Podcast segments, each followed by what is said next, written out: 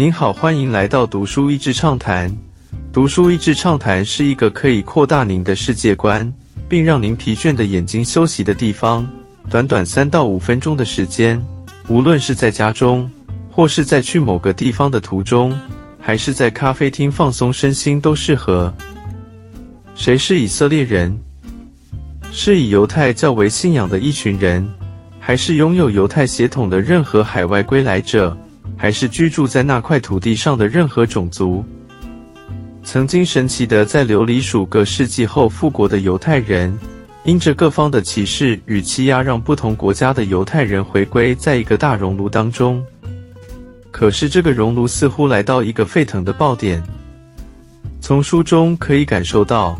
以色列的危机不见得是外来的这些势力，反而是内部逐渐瓦解的共识所带来的影响。这本书读到越后面，会越觉得实在是太好看了，希望快点有中文版。放大检视，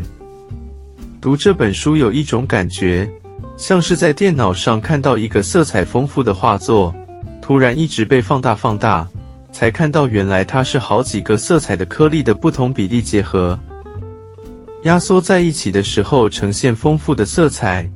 但是被放大之后却看到混乱一堆的画素颗粒。建国超过七十年的以色列，因着对应许之德的向往，在艰困的环境中被迫创新，四面受敌而让全民男女皆兵。在七十年当中所创造出来的各种经济、军事。和科技的创新是全世界有目共睹的，但是这些来自不同国家的犹太人碰撞在一起，其实有非常强烈的文化冲击。随着时间，这样的文化冲击不但仍然存留，也因为社会人口结构的发展，逐渐的成为未来的隐忧。这里面最明显的一个弱势族群，就是居住在以色列土地上的阿拉伯人。特别是现在更偏向鹰派的内塔雅胡政府，各种的政策让阿拉伯人越来越感觉到自己被边缘化。还有游牧民族贝都因人，过去游牧的生活形态在以色列突然建国之后，因着教育程度偏低而成为一个贫穷的族群。还有以色列北方戈兰高的上的德鲁兹人，他们自愿加入军队一起保家卫国。但往往有好处的时候，却不是优先被考虑的，让部分的人不禁想着：为什么要这样为这个国家牺牲生命呢？成员复杂，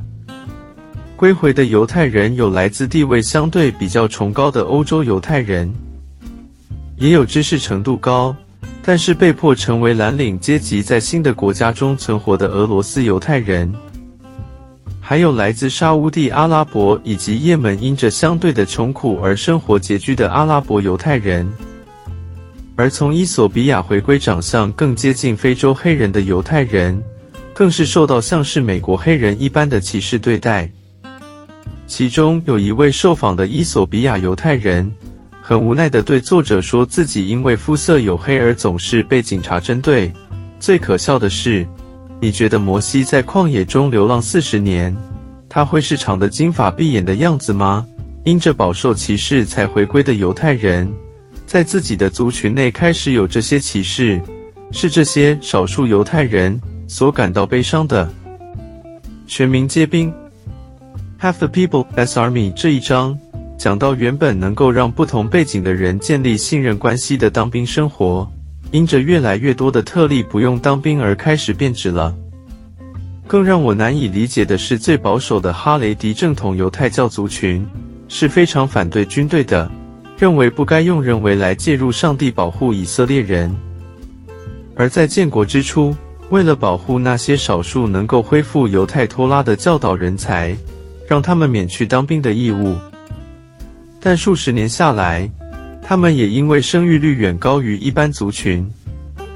在现在刚入小学的人口当中，不用当兵的这些极保守犹太人，以及没有一定要当兵的阿拉伯人，还有一些用各种方式逃避当兵的权贵，已经超越一半的人数了。这样的以色列军队所拥有的全民认同，是让政府相当忧虑的一件事情。这本书当然也少不了探讨关于巴勒斯坦和哈马斯的问题。作者虽然是犹太裔，但他却相当务实地写出许多激进的犹太人不断地在巴勒斯坦当中扎营居住，而近代以色列政府对这样子的行为并没有一个有效的阻止方法，导致巴勒斯坦土地上像是乳酪片上一个洞一个洞的被画出了一些被挖走的国土。作者对于这个多年来的状况感到非常的不安。在二零二三年的三月份出版时，书中并有这么一段话，是作者居住在以色列数十年切身的感受。而这个观察似乎很不幸的印证在去年底所开始的战争。Israel, regional nuclear superpower. developed solutions to intercept Iranian ballistic missiles in the stratosphere but was periodically paralyzed by guerrilla fighters, armed with crude rockets, who did not adhere to any laws of war. 以色列作为一个地区性的核武强国，开发了能够在空中拦截伊朗的弹道飞弹，却每隔一阵子被这些使用土炮原油飞弹而且不遵守任何战争规则的游击战士所瘫痪。 已经超过了从心所欲不逾矩。七十岁的以色列，书中提到，在过去的历史当中，在自己的土地上延续的完整政权没有超过八十年的。这是第三次有可能迈向八十年的机会。他们能在内部这样子的分裂当中，重新寻找到足够强烈的共识和凝聚力，定义出大家所认同的现代以色列吗？作者还是看见了一些机会的曙光，像是以色列与阿拉伯联合大公国因彼此利益贴近而开始建立的关系，以及年轻世代的一些不同族群的以色列人，愿意帮助自己的族人更融入现代化的社会当中，也愿意跟意见不同的人进行对话。今天的内容就到此为止了，十分感谢大家收听读书一志畅谈节目。如果对我们的内容感兴趣，欢迎浏览我们的网站 d a s h e z 点 net，或是关注我们的粉丝团“读书益智”，也可以分享给您的亲朋好友。欢迎继续关注我们下一期节目，下次见。